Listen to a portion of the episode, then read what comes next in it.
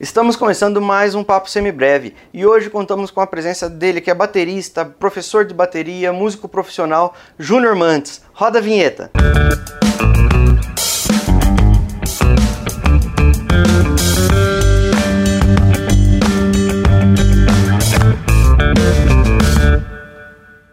Ele é baterista profissional, endorse de marcas como Pur, Bósforos e Spanking.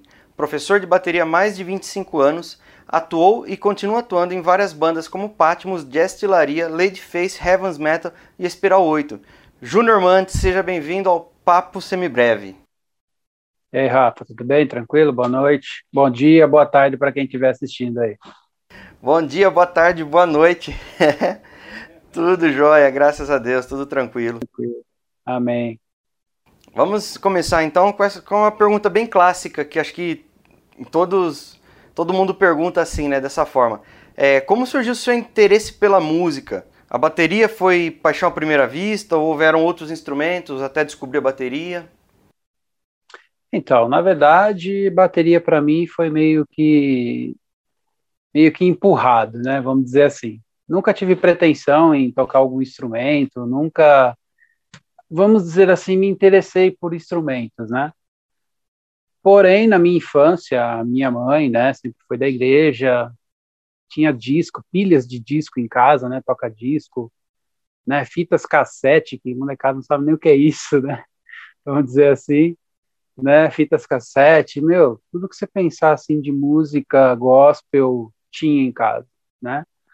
Uh, então, aos 13 anos, né, por volta aí de 1995, uh, eu frequentava junto com meu irmão, né, igreja o Brasil para Cristo, na época adolescente, né, ia onde a galerinha tava, né. Então meu irmão estava frequentando lá na época, eu acabei indo junto com ele. E o baterista lá da igreja, o Mauro, né, que foi o meu primeiro professor, vamos dizer assim, uh, chegou pro meu irmão e falou, cara, vê se o Juninho não quer aprender a tocar bateria, né? É, se ele quiser, eu vou estar aqui aos sábados, ele colando aqui em determinado horário que a gente combinar, uh, ele começa aí a fazer aula e, e, aí vai, né?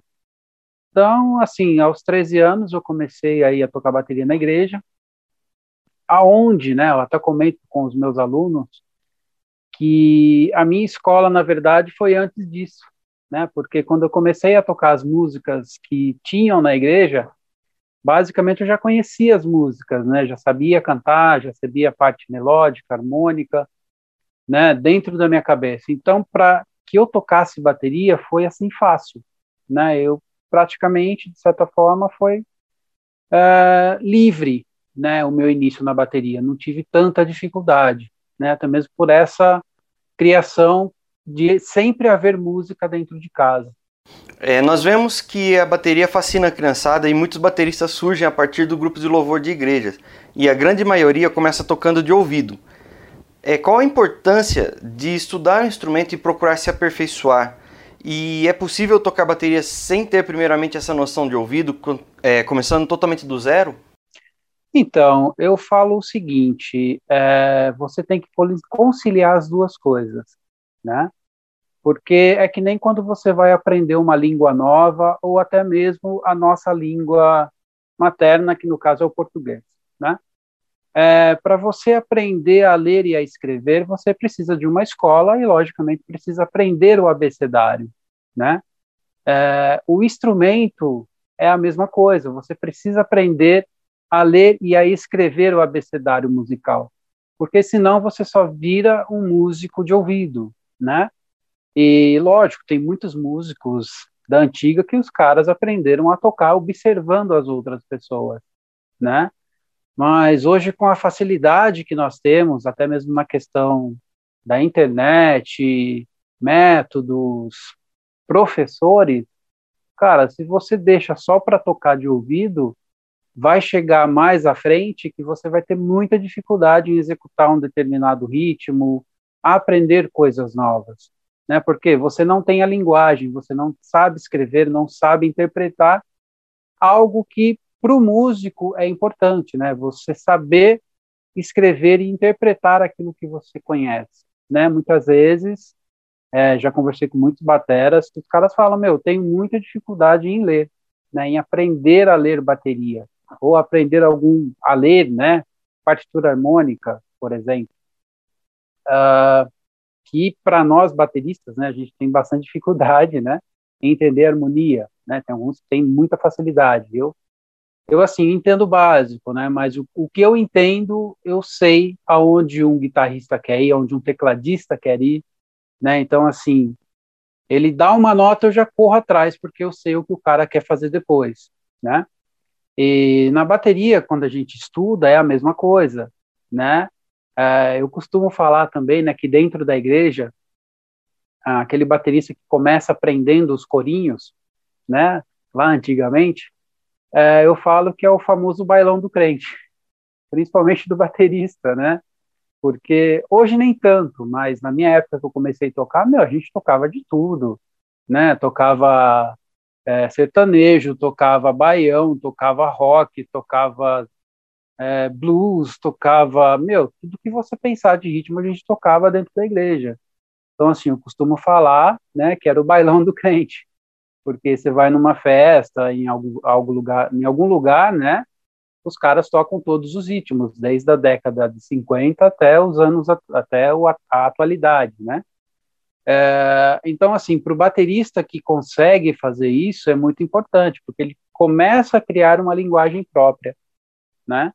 E quando você começa a criar essa linguagem, é que você começa a ter um destaque, sair um pouco do, do comum, né? Porque você tem linguagem, você tem como se expressar através das suas mãos, dos pés, do corpo em si, né?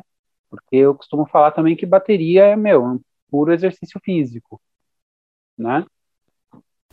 É verdade, isso é muito importante, né? Quando a pessoa está tocando, ela ter essa noção, como você disse, essa noção de harmonia, nem que fosse, nem que for o básico mesmo, só para entender aonde o músico vai querer chegar, para você poder acompanhar ele também. Isso é muito importante. Sim, né?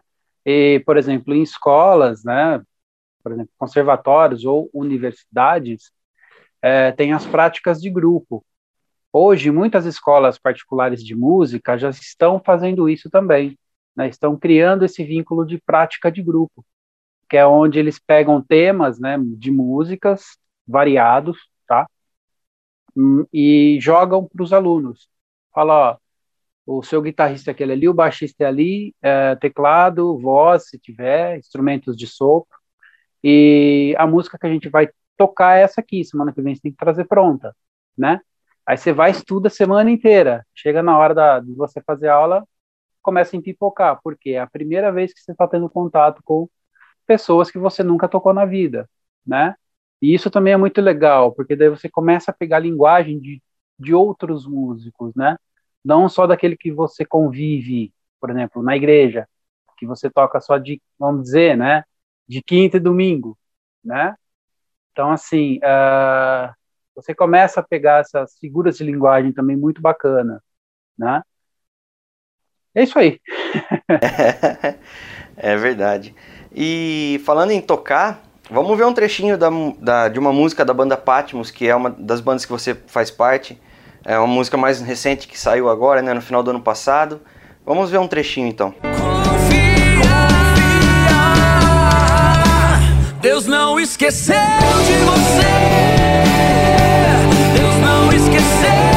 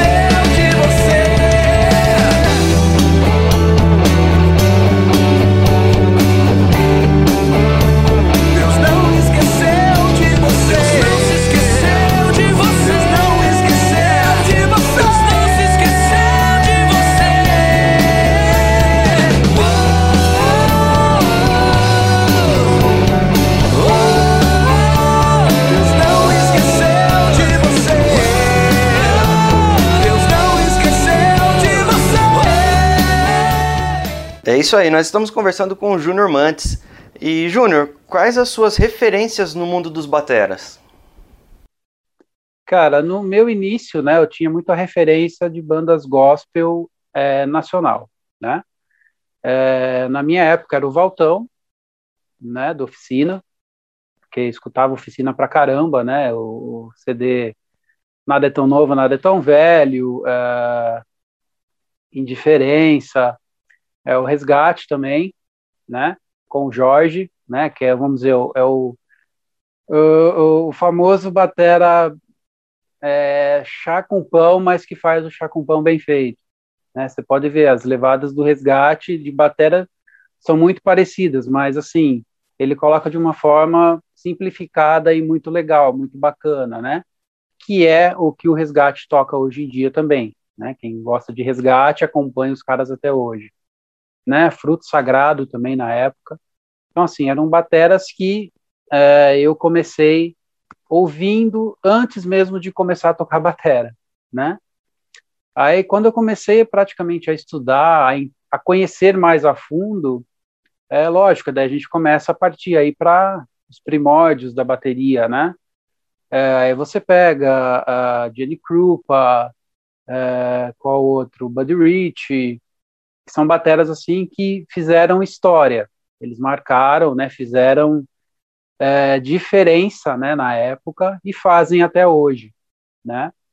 Aí tem alguns caras assim que eu me influenciei bastante, que foi Dan Chambers, é, Dave Weckl, é, Vini Colaiuta, é, um batera que também é percussionista, o Alex Acunha, e eu acho legal pra caramba de ver ele tocar.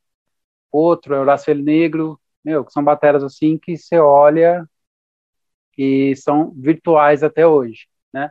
Virtuosos, né? Não virtuais, virtuosos até hoje. Aí daí tem os bateras da atualidade, que são inúmeros, né? Uh, nunca tava assim. Lógico, o cara tem uma. uma, uma o cara é bem doido, né? O Achilles Priester, por exemplo, é um cara bacana que eu gosto de ver tocar, né? Enfia a mão, Eloy Casagrande também, que é são dois bateras brasileiros, mas que despontaram lá fora. Então, assim, meu, são inúmeras influências, e quanto mais influências você tem, mas você vai buscando a sua própria linguagem também, né? a sua forma de tocar, a sua pegada, a sua identidade. E eu acho que é o mais importante, é você ter uma identidade própria e não ser só uma cópia, né? Que isso é muito bacana se você consegue ter a sua própria identidade. Uma pergunta de ouro agora: bateria e percussão. Os dois são a mesma coisa na hora de tocar, o mesmo, a mesma pessoa que toca bateria toca percussão, quem toca percussão toca bateria? Então, geralmente quem tem mais facilidade em tocar um e outro é o percussionista, tá? É, porque se você joga uma baqueta na mão do percussionista, ele já usa, né? Baquetas há um longo tempo, tocando bandeirolas, tocando timbales, tocando instrumentos a gente fala os apetrechos, né, da percussão. Mas a hora que você joga um baterista para tocar, por exemplo, um, um, algumas congas, bongos, na primeira, na primeira música do cara já sai com o dedão roxo, né?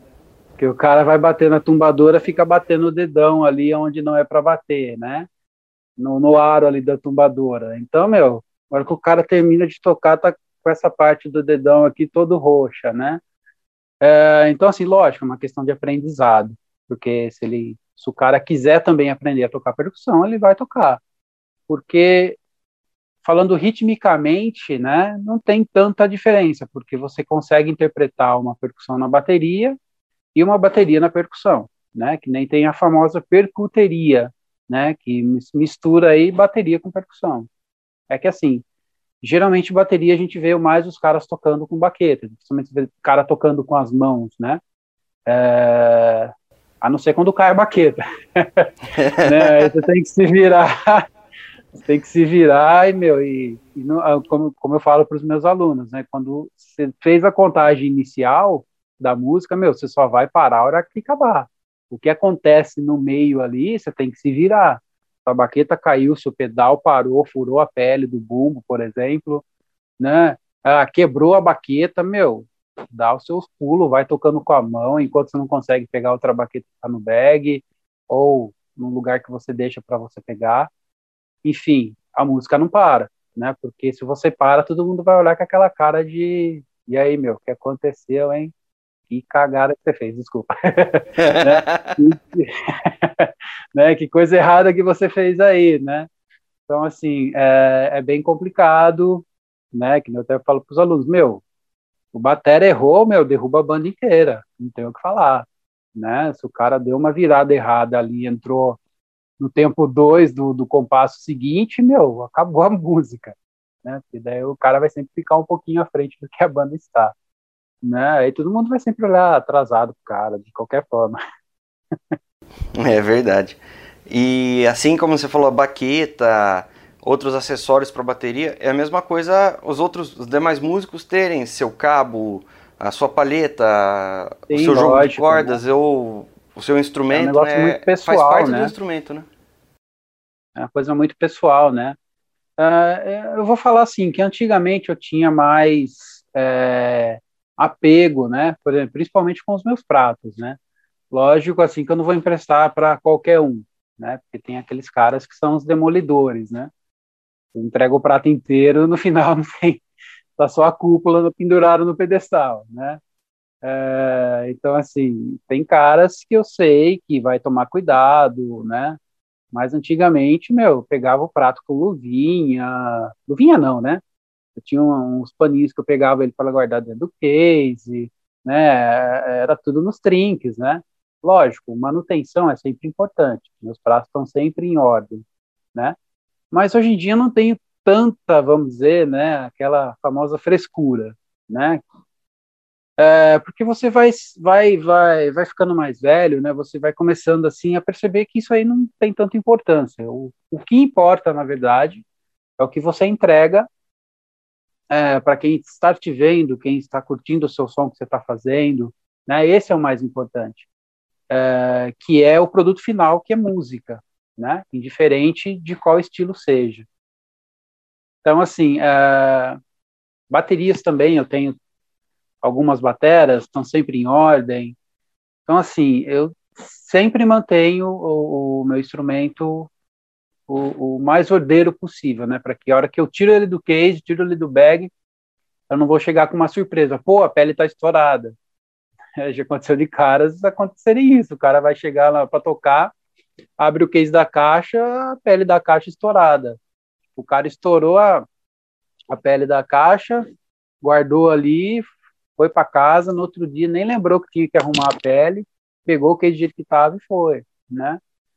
É, entre outras coisas, né? Outras partes do instrumento também, né? Mesma coisa que nem, por exemplo, você toca guitarra. Se você, a hora que termina, não passa um produto ali para manter a corda em dia, no outro dia está enferrujada. Né? Já começa a criar aquele zinabre na, nas cordas, né? Aí chega uma hora que acaba estourando, não tem timbre, né? Enfim. E quais os ritmos durante o seu aprendizado que você teve mais dificuldade ou achou mais complexos para pegar? E qual ritmo você mais gosta de tocar? Cara, ritmos assim, na verdade, todos eles têm a sua essência, né? Todos eles têm a sua base que é simples, né? Que nem, por exemplo, você pega o rock tradicional, rock and roll, você pega as levadas iniciais de rock, ele é simples, né? Aí você já começa a partir aí para um rock mais pesado, né? Você já vai ver que vão ter notas que são de um pouco mais de dificuldade, né? Aí você já pega aí um rock progressivo, né? É, já são tempos compostos, já são é, tempos que muitas vezes, se você não presta atenção, né? Eu falo que esse tipo de música é uma música para você tocar pensando, não, lógico que com o tempo, né? Vira natural, aí você toca de boa. Uh, e assim, todos os ritmos, né? Ele tem a sua base é, que é fácil e depois ele se complexa, né? Ele vai ficar um ritmo que tem músicas que são difíceis de execução, é, de pensar. Então, assim, basta o estudo, né? Que é o que eu sempre falo para os alunos, né? Para os meus amigos músicos. Cara, se você não estuda, a música nunca vai sair, né? Você sempre vai ficar patinando ali, patinando. E se você pega a baqueta hoje para estudar na aula e você passa a semana inteira sem estudar nada, você vai chegar na próxima aula, você vai estar pior do que você estava na outra, né? Aí agora com estilos, né, que eu mais gosto de executar, assim, de tocar, é, é mais aí na praia do jazz, do bebop, né? Eu gosto bastante desse, desses estilos, né? Apesar que tem muita gente que nem sabe o que é isso, né? Já ouviu falar, mas nunca tocou, né? É, convido a quem quiser ouvir, né? Procura aí Miles Davis, né? Que é o clássico ao blues, né? Que é um dos, dos, dos, dos discos, né? Mais escutados aí de, de jazz, de blues, né? É, entre outros artistas, né? Mas, meu, eu gosto de tudo, menos funk carioca e, e breganejo. Do resto é resto. Do resto eu, eu gosto tudo. Sim, e falando um pouco de jazz, vamos ouvir um pouquinho da banda Jazz Tilaria com você tocando. Sim, vamos lá, vamos dar uma ouvidinha aí.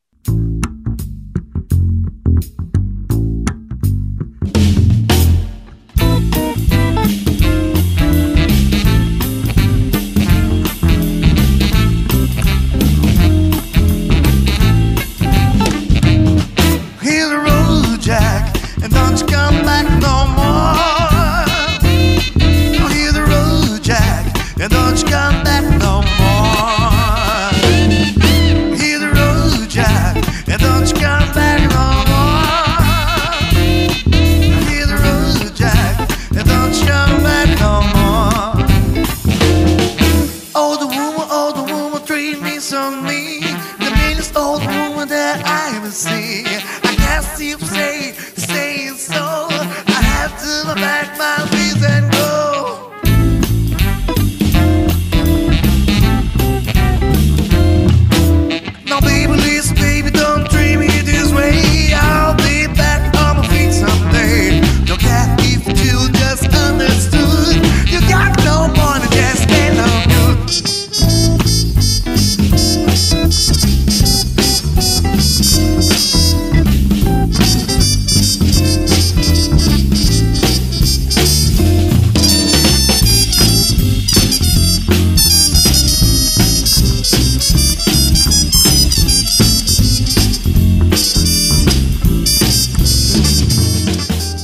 Júnior, muitas pessoas enxergam a bateria como um instrumento barulhento, mas nós sabemos que a bateria não é só barulho, tem a sua importância na música. Além de existir notas técnicas e que não é só bater de qualquer jeito, você poderia falar um pouquinho sobre isso daí? Sim, né? É que nem eu falo, né? Eu sempre bato nessa tecla, né? Dos alunos. que sempre vem aquelas pessoas achando que bateria é um instrumento simples de tocar, né? É, na verdade, não, né? Na verdade, envolve muito parte técnica, envolve muito é, ambidestria, né? E uma hora você está fazendo tipos de notas na mão direita, seu pé esquerdo está pensando outra coisa, seu pé direito tem que executar outro trem, vamos dizer, né? E a sua mão esquerda também está fazendo diferente das outras, né, das outras partes do corpo. Então, eu costumo falar que o batera tem que ter cinco cabeças, né? Uma para cada membro e uma geral que controla os quatro membros, né? Porque é, é bem complexo, né? E muitas vezes o pessoal chega para fazer aula pensando que é fácil, né? Eu costumo dizer que exige, né, da pessoa querer aprender, né? É, Logicamente, tem um pouco a questão do, do dom, né? Mas não que você. É... Não é que não existam as pessoas que não tenham dom. Basta você ter força de vontade, né? É... O dom ajuda muito, né? Mas não adianta nada você ter um dom e não estudar, né? E daí você sempre vai estar a mesma, né? Sempre a mesma coisa, sempre o, o, o mesmo chá com pão ali, né? Você nunca vai conseguir ter ideias diferentes, né? Muitas vezes aquela pessoa que estuda muito, né, tem mais ideias do que aquele que só acredita né, na questão do dom em si, né? Uh, Eu acredito que esse dom foi me dado antes mesmo de eu nascer, né? Porém, ele só aflorou aí com os meus 13 anos. E o que, que eu fiz? Eu fui buscar conhecimento, né? Porque se você fica ali na mesmice, você só vai ficar rodando lâmpada, tocando as mesmas coisas, enfim, né? E você falou de dom, além de músico profissional, você também tem um ministério como músico cristão. Para você tem algo diferente quando se toca em algum projeto cristão dentro da igreja ou com a banda Patmos ou Heavens, enfim. E quando você toca com algum outro outro tipo de segmento, vamos dizer assim, o segmento secular, é, onde é o foco é a música em si e não exatamente algo espiritual? Então, eu, eu vejo né, essa questão da gente estar dentro da igreja, uh, ali você tem um intuito, né? Que é, primeiramente, estar entregue a Deus, né? Ali você está fazendo o seu melhor, está também trabalhando para que as pessoas que estão ali é, reconheçam que o melhor dela é estar em Deus, né? E com relação a, vamos dizer, tocar fora da igreja, antigamente, né, tinha muito preconceito. Ainda há preconceito com relação a isso, né? De muitas vezes os jovens, né, chegam para mim e falam: "Pô, cara, eu fui tocar em tal lugar lá, é, o irmão chegou para mim e falou: Meu, lá não é lugar para você tocar, né? Lá você está adorando ao diabo né? Lá você está isso, você está aquilo. Logicamente que a gente tem que ponderar, né? A gente tem que saber uh, colocar uh, as coisas no lugar. Que nem quando eu toco em projetos, né? A gente tem costuma falar no secular, né? Para mim é, é trabalho, né? Indiferente se está dentro da igreja, se está fora da igreja, né? Porque foi isso que eu escolhi como profissão, ser músico né? Uh, então, quando eu estou fora, eu procuro sempre conhecer as pessoas com quem eu estou trabalhando, uh, o que eles querem transmitir também com as suas músicas, né? Porque, lógico, tem músicas que, meu, você vai sair basicamente com a nossa fé abalada, porque tem músicas que criticam de cara na cara dura assim mesmo, né? Então, assim, uh, basta você saber aonde você está pisando, o que você está fazendo, né? Porque, que nem, por exemplo, na cidade que nós moramos, né, tinha aí o Bar da Montanha, né? Nem, por exemplo, a minha esposa odiava que eu ia tocar lá, né? Quando eu falava, ah, vou tocar lá no Bar da Montanha, nossa, parecia que caía o mundo, vamos dizer, né? Só que eu sendo cristão, eu sendo o testemunho, né, aquilo que eu tenho que, de certa forma, transparecer que é Deus na minha vida, o que, que eu fazia? Eu chegava no lugar, arrumava minhas coisas, fazia o meu trabalho, terminava, desmontava minhas coisas, colocava dentro do carro e ia embora, né? Por quê? Para eu não dar pretexto para que as pessoas falassem mal do meu testemunho, né, daquilo que eu sou, né, daquilo que eu é, acredito, né, que é Deus acima da nossa vida, né, porque Ele está no controle de tudo. Então, para mim, é um trabalho. Mesma coisa que aquela pessoa que levanta, por exemplo, 5 horas da manhã, 6 horas ela tem que estar tá dentro do chão, da, do chão de fábrica, né? Para 4 horas ela está saindo de lá, né, com seu salário. A música, para mim, é a mesma coisa, né? É, eu tenho os meus, é, os meus afazeres, eu tenho aquilo para cumprir, tenho uma agenda, enfim, é, é, um trabalho como qualquer outro. Só que muitas vezes, hoje em dia ainda, muitas pessoas acham que é pecado você tocar fora da igreja. Falando em trabalho, Júnior, com música, é, você também toca com, banda, com a banda Espiral 8, né? Que é uma banda de rock. E você poderia falar um pouquinho sobre isso e depois a gente vai ouvir um trechinho. É, a banda Espiral 8 eu já não toco mais com eles, tá?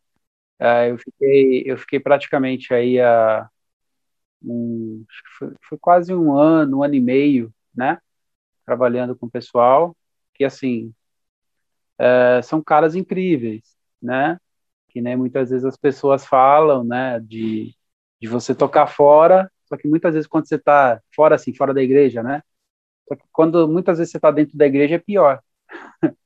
né, o, o disque disque, o falatório, e lá, meu, nossa, a gente assim, uma, tem até hoje, né, uma amizade muito grande.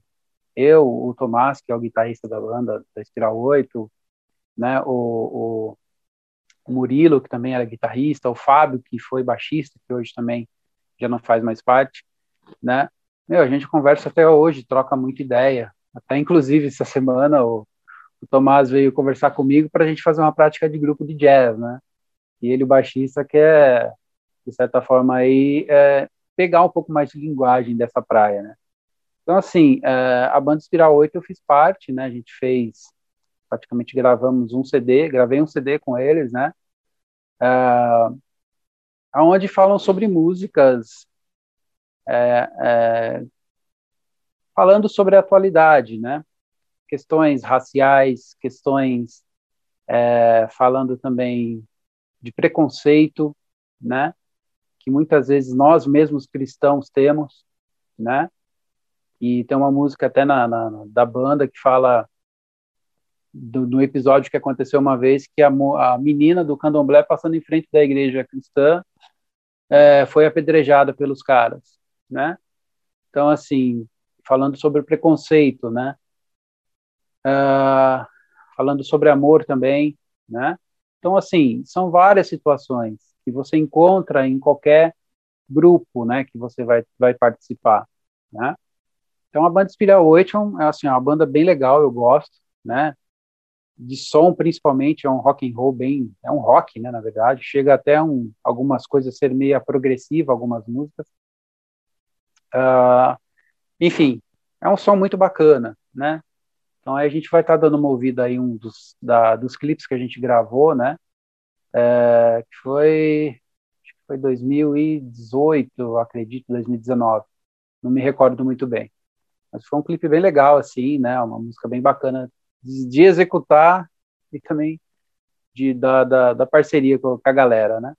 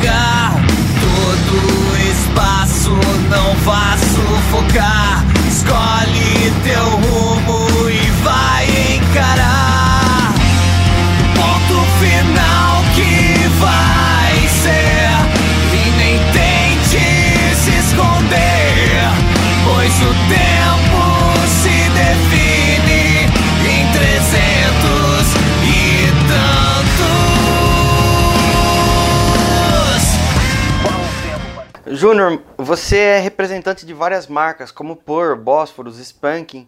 Foi difícil alcançar esses contratos? Que caminho o músico deve seguir para conseguir é, ser visto pelas marcas? Então, cara, uh, essa questão de você ter uma representação, né, de você fazer parte de uma família, né, de certa forma, a primeira coisa que você tem que ter noção é o que você quer né? Porque uma vez conversando com o pessoal da POR, né, eles falam, né, que tem muita gente que chega lá entrega um negócio, mas o que o cara gosta de usar é outra marca de instrumento, né? Então, assim, eu procurei empresas, de certa forma, ao qual eu sempre gostei, né? A Por foi uma delas. Meu, a minha primeira batera uma Por Export usada, né? Que eu, que eu ganhei, na verdade, de presente do meu pai no, no Natal de 97, né? Então, basicamente, eu fiquei quase dois anos sem bateria em casa. Aí o pessoal me pergunta, mas como você estudava? Cara, colchão de casa, travesseiro, sofá, tudo que desse para bater, eu estava batendo, né? É, tinha um rádio lá no quarto meu do meu irmão, colocava o CD lá, baqueta na mão, ficava imitando o cara tocando, né? Então, isso aí, hora que eu comprei a bateria, ou quando eu chegava mais cedo da aula lá na igreja para estudar, meu, já estava ali na mão, né? Então, assim, a primeira coisa que você tem que ter ciência é o, o instrumento que você quer, o timbre que você quer, aquilo que você gosta, né? Porque os caras querem comprometimento com aqui, com você, de, de assim, de você gostar do negócio mesmo, né? Que nem os pratos da Bósforos. Uh, eu ouvi falar em 2008, né? Da marca, que é uma marca de fabricação turca, uh, que eu sempre apreciei o modo turco, né, de, de fabricação de pratos, que é o, a técnica milenar, na verdade, é, onde é a, o tipo de confecção de prato, a, a forma de dar forma para o prato, né? É, eu sempre gostei dos timbres dessa forma de fabricação. Aí eu tomei conhecimento da Bósforos, né, através do, do, do Hernan, né, que é um dos representantes aqui no Brasil. Uh, e, por fim, eu acabei gostando da marca, da, da, sonoridade, e a gente acabou fechando uma parceria, né? Uh, com relação a Spunk, né? Foi meio que uma indicação de um amigo que eu estava buscando uma empresa, né, para fazer parte. E esse meu amigo falou, cara, tem Spunk, se quiser experimentar, eu converso com eles lá, a gente vê o que a gente pode fazer. Uh, aí, por fim, meu, eles me mandaram algum material, né, na época. Uh, eu acabei gostando do equipamento, né? Porque até então o que a gente tinha muito no mercado são, eram as baquetas importadas, né? E, e tem até hoje, né? Mas hoje em dia, no mercado nacional, tem muitas baquetas que, até mesmo de artesões, né, é, que são pequenos, né, que muitas vezes os caras fazem produtos muito bons também. Então, assim, é você se identificar primeiramente com aquilo que você quer, com aquilo que você busca, né? E a outra forma é, né, que as empresas querem, por exemplo, de um baterista, de um guitarrista, enfim, é exposição, né, meu? É, é, o quanto você expõe a marca deles para o mercado, né? Porque se você achar que eles vão te dar um instrumento fácil assim, está muito enganado, né? Hoje em dia o mercado de política de, de instrumentos assim é bem diferente, tá? É, porque tem muito, né, cara? Tem muito batera, tem muito é, instrumentista aí bom pra caramba e os caras querem algum, algo diferente, né? E na época que eu consegui a parceria com a Por, para mim, para mim, cara, foi de muita alegria, né? Quando eu peguei a minha batera, que era a minha batera dos sonhos, né, que era uma master da Por, cara, a hora que eu consegui essa batera aí, eu falei, nossa, eu olhei assim para a batera falei, obrigado Deus, né? Não tinha mais para quem agradecer, não ele, porque foi um sonho assim de, desde quando eu comecei a tocar batera. Meu primeiro professor tinha uma por, meu segundo professor teve por, uh, enfim, né, é uma batera mundialmente conhecida, né, com mais de 75 anos de história. Então não é qualquer empresa, né? É uma, é uma das maiores, né? E eu vejo falar de por desde criança, né? Desde que era pequeno. Então são é uma empresa muito é, grande. Né? Antigamente né? a gente não tinha o conceito ainda da, do inglês, a gente falava peer, né? falava peer, ou então alguns falam até pio, né? Até uma pio. Né? Bateria 70, uma pio. É, pio corococó, eu falava pro cara. né? Então, assim, cara, esse é o conceito que eu tenho, né? De você gostar daquilo que você usa, né? Porque tem muito cara que começa a usar um instrumento, aí, tipo, ele vai subindo, subindo, subindo, daqui a pouco aquela marca que ele queria chama ele. Lógico, né? Você tem que fazer uma escala. Mas, assim, muitas vezes o cara tá com um instrumento muito bom, cara. Ele tá com um instrumento topíssimo, né, no mercado, porque os caras abriram a porta para ele, daqui a pouco o cara do nada muda, né, porque aquela bateria chamou ele de novo, né? Que nem falando um pouco do meu, de um das minhas influências, o Danny Chambers, né? Cara, ele sempre usa assim, desde quando eu conheço ele, sempre usou por, né? Você vê os workshops dele, para onde quer que ele vá, ele tem um apoio na, na mão dele, né? Ele fala para a empresa, ó, oh, tô aqui no Japão, beleza, tá aqui. Ah, tô no, do outro lado do mundo. Ah, tô aqui no Brasil, por exemplo. Meu, o cara vai ter uma bateria igual. Né? Pode ser não, não a mesma cor, mas a, o modelo, configuração, tem a bateria para ele aqui. Entendeu? Então, assim, é um cara que, que gosta de usar o instrumento mesmo, saca? Ele não só usa porque deram para ele. Ele usa porque ele gosta. Isso eu acho, assim, o, o, a diferença né, em você usar, um instrumento que você gosta, não só porque te deram.